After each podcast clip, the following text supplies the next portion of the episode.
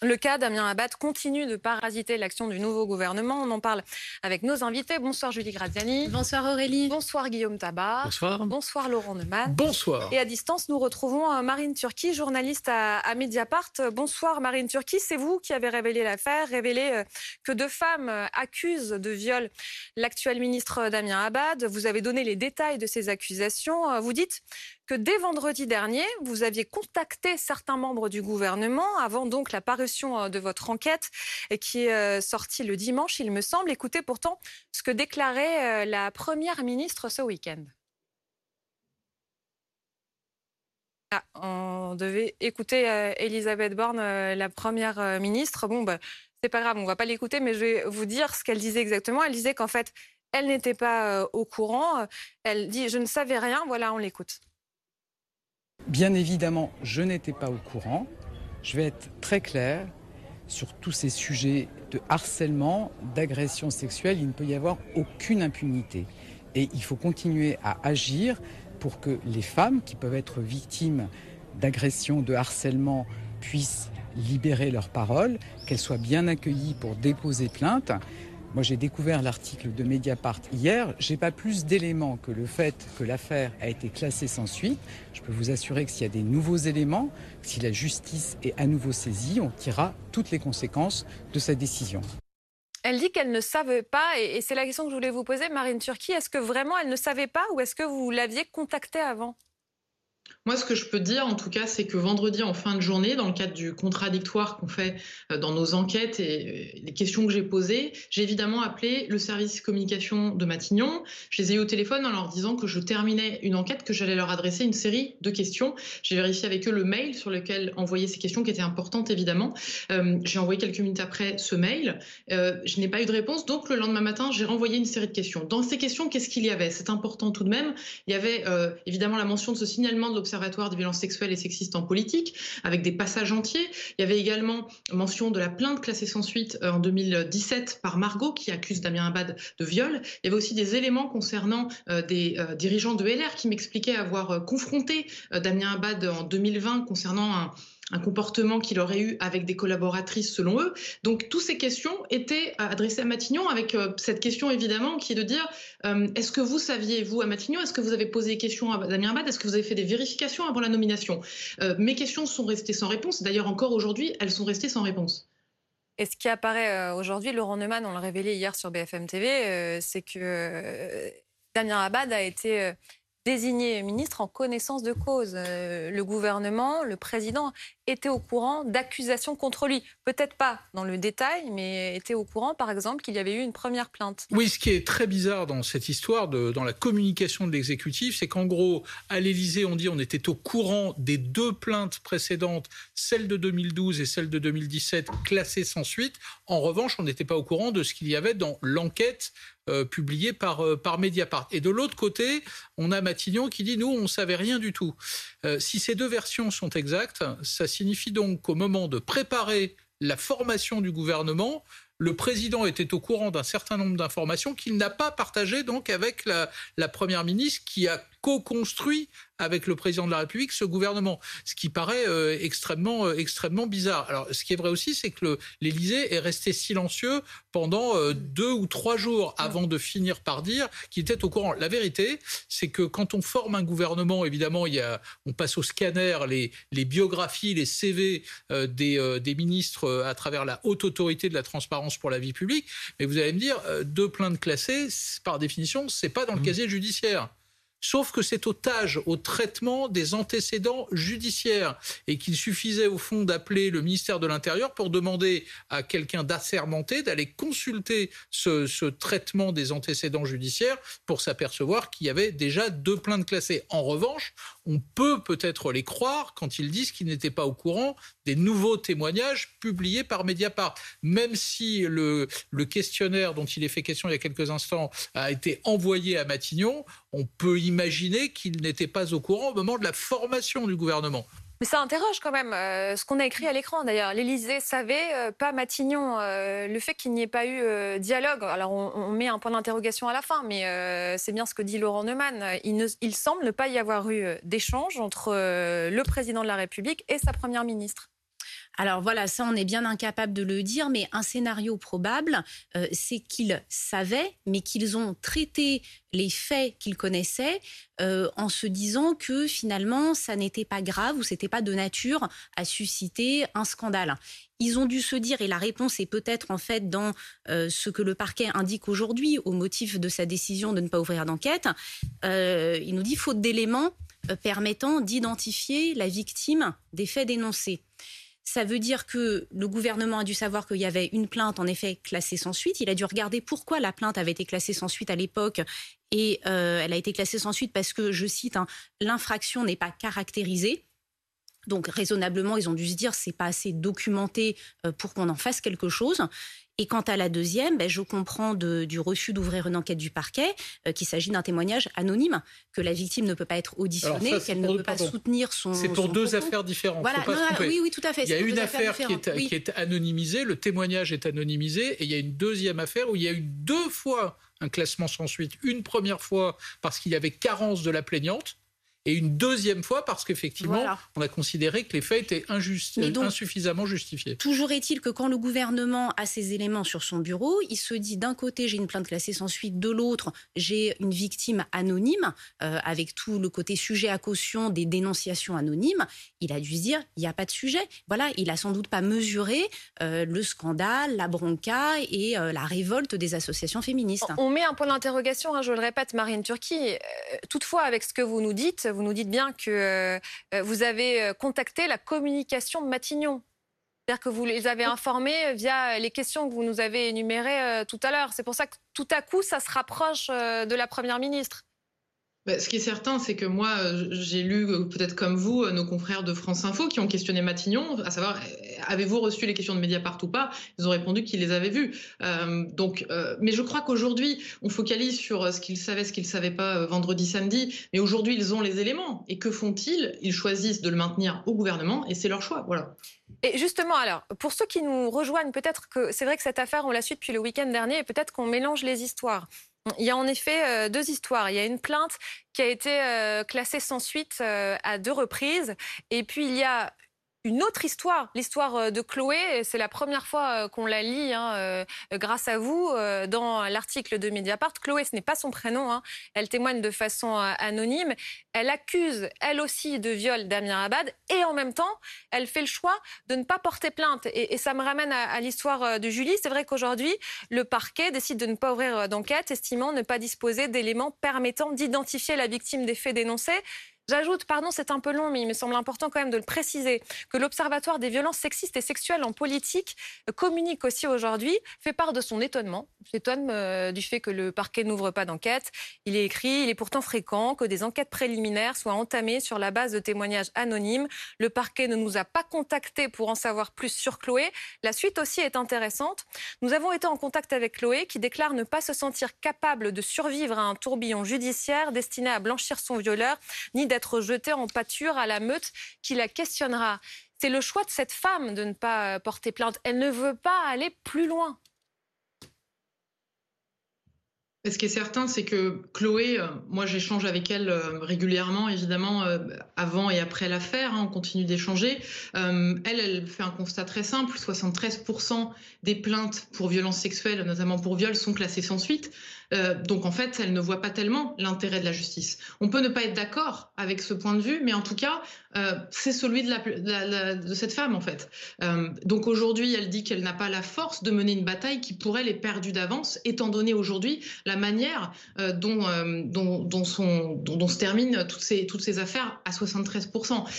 et puis vous parliez tout à l'heure de deux classements sans suite concernant l'autre personne, Margot. Il faut bien préciser une chose, c'est qu'en 2012, elle met du temps à pousser la porte du comité elle l'explique très bien dans l'article de Mediapart. Elle dit qu'elle elle, a du mal, que c'est difficile d'aller dans un accueil de police et de pouvoir dire euh, je viens dénoncer un viol d'un député. Euh, et puis un jour, elle le fait. Elle livre toute sa déposition à un policier euh, et finalement, au moment fatidique de déposer plainte, elle demande un délai de réflexion. Ensuite, un policier va la rappeler et elle dit qu'elle a tellement une phobie de se retrouver dans une pièce fermée avec un homme qu'elle n'a pas rappelé par peur d'être avec un policier et pas une policière. Donc elle n'a pas déposé plainte et donc du coup, ça a été classé pour carence de plaignante. Et ensuite, ça a été classé en 2017 pour infraction insuffisamment caractérisée, ce qui est le cas de beaucoup, beaucoup de plaintes de violences sexuelles. Il faut l'entendre, euh, Guillaume Tabar. Euh, c'est vrai qu'il y a certains politiques qui disent qu'il faudrait un principe de précaution, c'est-à-dire euh, suspendre en quelque sorte Damien Abad.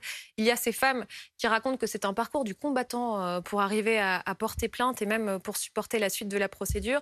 Il y a le fait que la plupart de ces plaintes sont ensuite classées sans suite. Il y a sans doute des femmes en ce moment qui nous regardent, qui sont victimes et qui n'iront pas plus loin parce qu'elles se disent que de toute façon, il n'y aura pas de vérité judiciaire. Oui, c'est vrai que pour, enfin, pour revenir à la, que sur cet aspect des choses, moi je n'ai pas de, de, de compétences particulières. C'est aussi un problème politique. Sur, oui, mais sur la question politique, on voit bien tout le débat sur euh, est-ce qu'on savait, est-ce qu'on ne savait pas? On dit est-ce que l'Élysée savait, est-ce que Matignon savait? Ça, ce sont des entités. Et après, la question, moi par exemple, euh, je ne connais pas de service communication de Matignon. Il y a un service de presse de Matignon qui est une équipe désignée par le Premier ministre et en général, le Premier ministre a un conseiller presse attitré, qui est souvent quelqu'un qui l'accompagne au cours de, sa carrière politique. Et ensuite, cette personne constitue une équipe qui va être le service de presse, qui va être l'interlocuteur régulier des journalistes. Il n'y a pas d'administration de communication propre à Matignon, ni même à l'Élysée.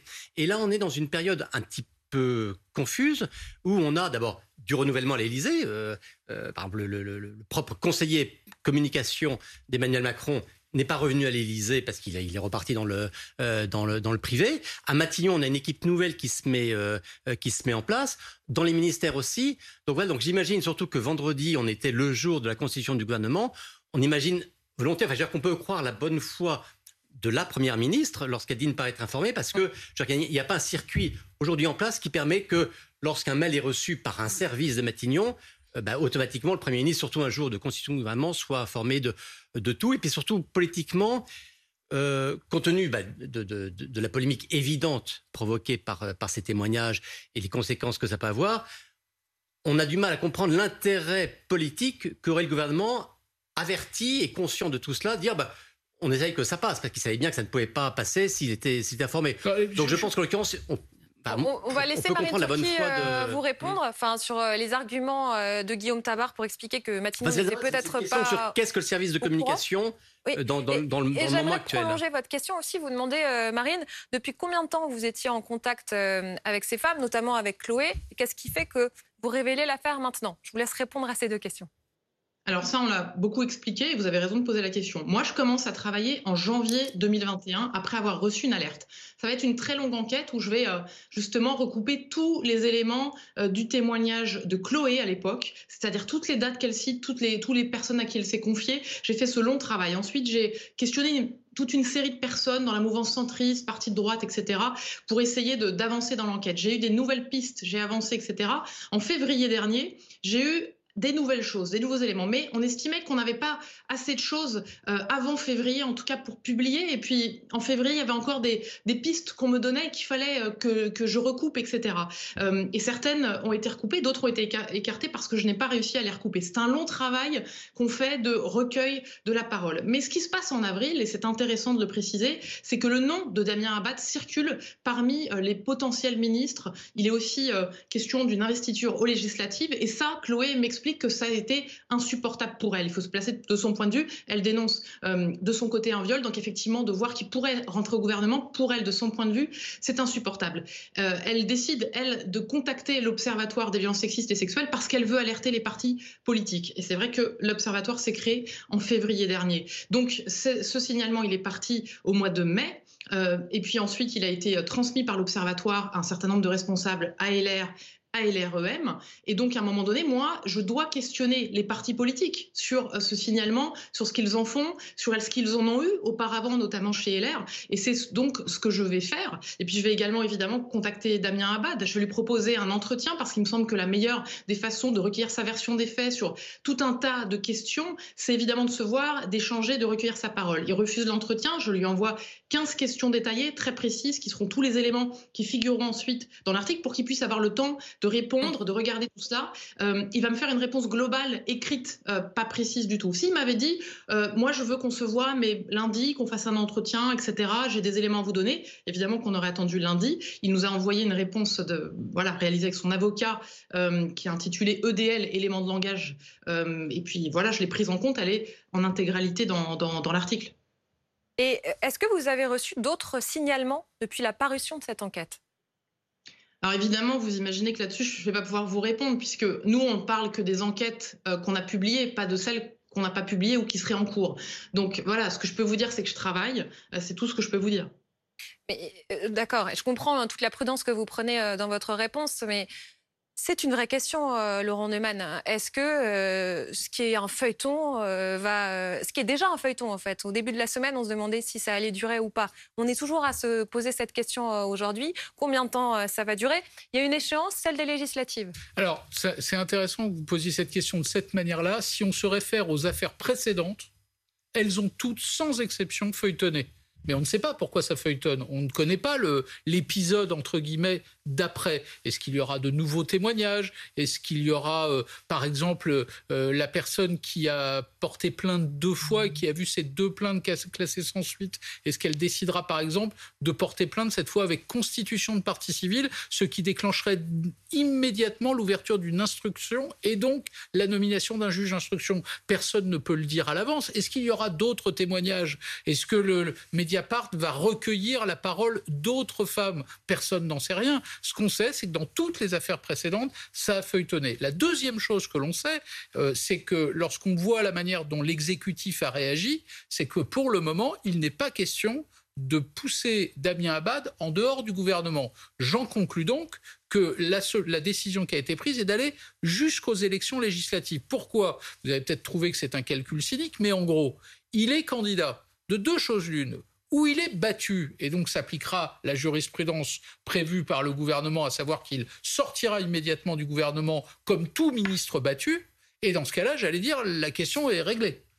Ou alors il gagne ces élections législatives. Et dans ce cas-là, le gouvernement dira, bah, vous voyez, on a bien fait de le, de le maintenir euh, à son poste de ministre, puisqu'il est relégitimé d'une manière, d'une certaine manière, par le, le, suffrage universel. Et au fond, les Français décident à notre place. Donc, euh, au fond, on, on décide d'aller jusque-là. Mais il y a un petit problème énorme problème, c'est qu'il va falloir tenir pendant trois semaines. C'est très long, trois semaines, quand il y a ce genre d'affaires. Mais c'est une forme de pari politique. Certains diront que c'est peut-être euh, cynique, mais enfin, c'est le choix qui a été fait. Est-ce qu'à l'inverse, ça peut coûter cher au gouvernement dans cette campagne des législatives? Bah oui, ça va être un élément de la même manière qui va être euh, agité à intervalles réguliers avec la pression de tous les moyens dont disposent les associations féministes sur les réseaux sociaux, manifestations, interpellations publiques, euh, etc. Mais je voudrais revenir un instant sur l'aspect société parce que il faut bien comprendre que si c'est aussi difficile pour une femme de déposer plainte, c'est-à-dire d'aller dans le traitement judiciaire euh, de l'agression dont elle a été victime, c'est parce que c'est des faits qui touchent à l'intimité et qu'en les dévoilant, en devant les répéter, les expliquer, euh, tout le monde ayant accès à la procédure, à ce que vous avez dit, c'est comme si l'agression était réactivée mmh. une seconde, une troisième, une quatrième fois. Et, c'est pour ça que c'est extrêmement difficile d'y aller et de le dire. Donc il y a ce choix de, retenir des voies alternatives, euh, celle du signalement, qui expose moins la victime. Le problème, c'est qu'on sort de l'état de droit à ce moment-là. Donc, on, comprend très bien pourquoi ça se passe comme ça. C'est naturel que ça se passe comme ça. Mais on en arrive à des situations qui sont contre-productives parce que Madame Turki nous disait finalement ce qui a déclenché euh, l'indignation extrême de la victime, c'est le moment où son agresseur, qu'elle considère son agresseur, devient ministre, accède à une statue euh, honorifique. Et en fait, c'est extrêmement contre-productif de dire ça, parce que ça sous-entend que tant que l'agresseur présumé n'a pas trop pris la lumière, qu'il n'est pas trop mis en avant, qu'il n'a pas trop réussi sa carrière, finalement, on tolère, on dit rien, on laisse faire et on garde l'omerta. On peut comprendre que c'est un actif un traumatisme. certainement, mais, mais, voyez bien la manière dont, du coup, euh, ça, ça dessert la cause des femmes en dessous, parce qu'il faudrait pouvoir parler tout de suite, précisément pour bloquer les progressions de carrière des agresseurs. En attendant que la personne arrive au pinacle, et eh ben, ça donne le sentiment que tout le reste est passé sous silence, et c'est ça le plus inquiétant. Et c'est vrai que chaque mot, euh, chaque euh, détail qu'elle vous donne, euh, Marine Turquie, euh, est lu et peut même être euh, retourné contre elle. je ne vais pas redonner les détails de l'article, mais il y a des formulations parfois. elle dit par exemple qu'elle dit non de façon joueuse. Alors après, chacun l'interprétera comme il veut. Vous voyez ce que je veux dire On en est à avoir ce genre de détails. Damien Abad lui-même a choisi de se défendre ainsi en disant étant donné mon handicap, il y a des choses sexuellement qui euh, me sont impossibles de faire. Est-ce que vous trouvez que l'enquête euh, a été euh, faite comme elle devait l'être, c'est-à-dire que ce point précis du handicap de Damien Rabat, ce qui est possible ou pas de faire, a été suffisamment creusé déjà, pour répondre juste sur la question d'avant, euh, Chloé, elle me contacte euh, durant l'hiver 2020-2021. C'est avec son témoignage que l'affaire démarre. Donc, si vous voulez, elle n'est pas restée silencieuse jusqu'à ce qu'il soit ministre. Mais il arrive dans toutes ces affaires de violences sexuelles, on l'a vu avec l'affaire Darmanin, on l'a vu avec l'affaire Denis Baupin, où à un moment donné, la mise, la promotion en fait à des postes importants, encore plus importants de certaines personnes, et c'est vrai dans tous les secteurs, fait qu'à un moment donné, ce n'est plus supportable pour elle. Je, je parle, voilà, c'est de leur point de vue. Ensuite, pour vous répondre sur l'enquête judiciaire, moi, je ne suis pas magistrate, je ne suis pas policière, je suis journaliste, j'ai fait mon travail, qui est une enquête journalistique, et pas une enquête policière. Euh, ce que j'ai remarqué en, voyant justement cette enquête préliminaire sur la plainte de Margot, euh, l'autre femme, euh, c'est que effectivement, Damien Abad se défend avec cette question euh, de sa situation de handicap et ce qu'il peut faire et ce qu'il ne peut pas faire? Euh, mais la justice s'est contentée euh, de ses déclarations, c'est-à-dire qu'elle n'a pas mandaté, par exemple, un expert médical pour objectivement établir les choses. Et là-dessus, les plaignantes ne sont pas d'accord avec la version de Damien Abad. ce sont deux versions qui s'opposent sur ce qu'il peut faire et ne peut pas faire. À quel point cette affaire peut-elle laisser des traces, euh, Guillaume Tabar? Il y a aussi les féministes qui disent, euh, on se souvient d'Emmanuel Macron qui disait que euh, l'égalité femmes-hommes, ce serait la grande cause de son précédent mmh. quinquennat. Visiblement, ça ne l'est plus aujourd'hui. Ben, la difficulté pour Emmanuel Macron et Elisabeth Borne et l'ensemble du gouvernement, c'est de concilier euh, cette défense de la cause des femmes et la lutte euh, contre toute forme de, de, de violence fait, faite aux femmes. Euh, et d'ailleurs, il y, y, a une action du gouvernement. Il y a même une, des ministres qui ont agi euh, euh, en la manière, et que ce soit Marlène Schiappa ou, ou, Elisabeth, ou, Elisabeth Moreno, on ne peut pas dire qu'elle qu soit restée inactive ou, ou, insensible ou passive face à ces, face à ces questions. Et simultanément, Emmanuel Macron dit qu'il est comptable aussi du respect des principes de l'état de droit, dont celui euh, de la présomption d'innocence, et qu'il euh, ne suffit pas d'une plainte pour qu'une personne soit euh, considérée comme étant coupable et devant, payer le, prix. Donc on est dans le choc de ces deux, contraintes. Après, on voit bien que le, ce qui fait que cette affaire aujourd'hui bah, pose un problème politique, c'est que, comme, le disait Laurent, ça, pollue l'ensemble de la campagne.